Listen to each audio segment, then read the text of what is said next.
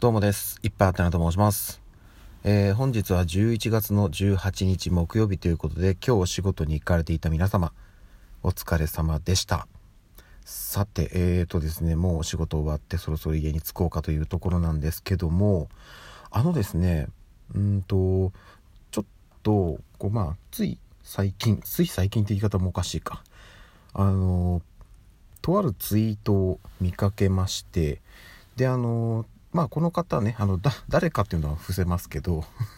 伏せたところでっていうのはあるのかもしれないんですけどただあのちょっとね思ったことで、うん、あのー、まあ言ってることはよくわかるしああなるほどねっていう感じだったんですよ。なのでちょっとその辺の話をねさせていただきたいなっていうふうに思います。でですねえーと、まあ、そのツイートというのがあのですね最近お客さん感覚で仕事をしている人がすごく増えた。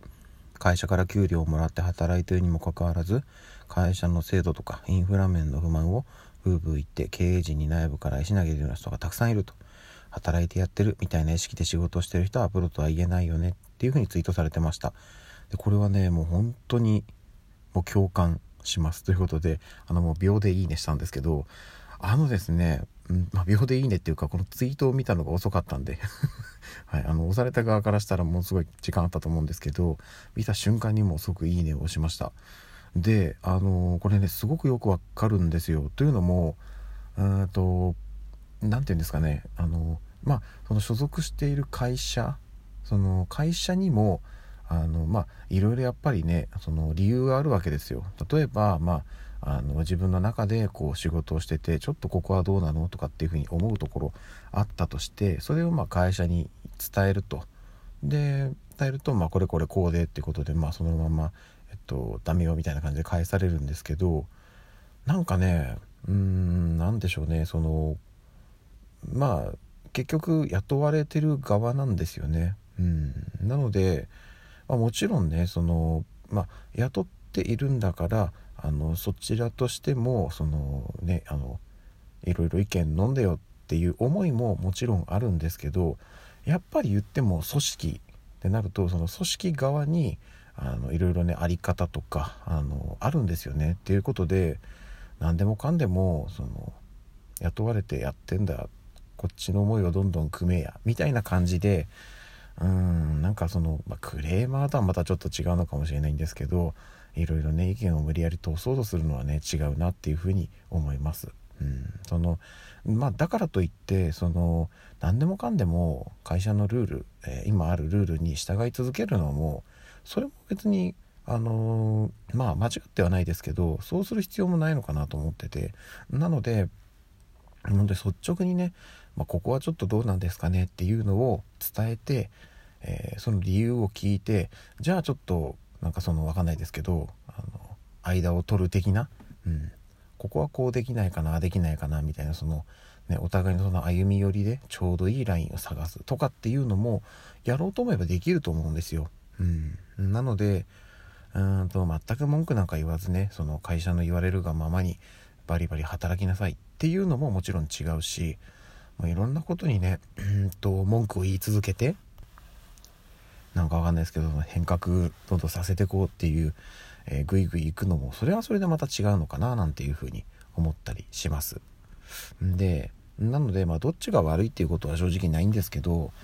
言ってもねその雇ってもらっている部分はあるので、うん、基本的には会社のルールに従って、まあ、その中で、えー、ちょっとこここうしたらもっと良くなるんじゃないですかねっていう提案が、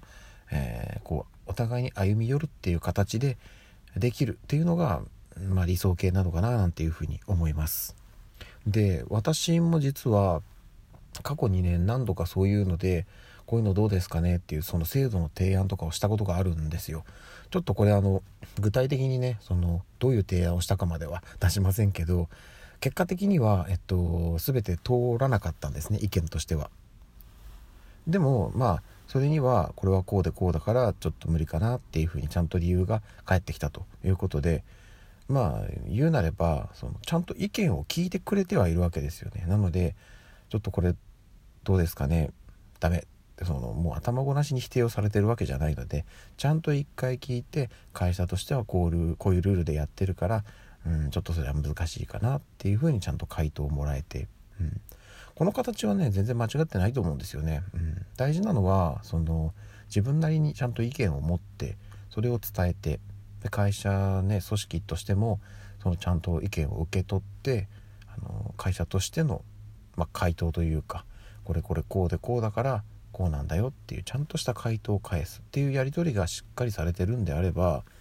ある程度はねそういう、まあ、クレームとはまたちょっと違うんですけどそういったねその多少変化を、えー、もしかしたらね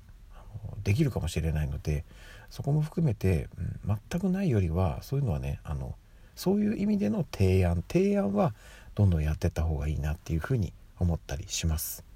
まあね私はうん、その時はあの言われてああそうかうんいいと思ったんだけどなーっていう感じで終わってしまったんですけどまたもし今後ねどっかのタイミングで何かそういう意見をね出せる機会があれば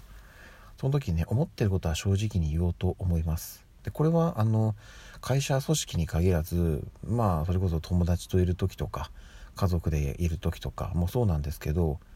なんとなく頭にふって思ったことはとりあえず口に出すっていうのまあちょっとそれはそれで あの問題なんですけど頭の中でふっと思ってうーんちょっとこれどうだろうな今こんなこと言うとなんか変な空気になるかなどうしようかなっていうなんとも微妙なラインの場合には、まあ、いきなりね丸々ドンとぶつけるのはそれはそれで多分本当に微妙な空気になるんでやめた方がいいんですけど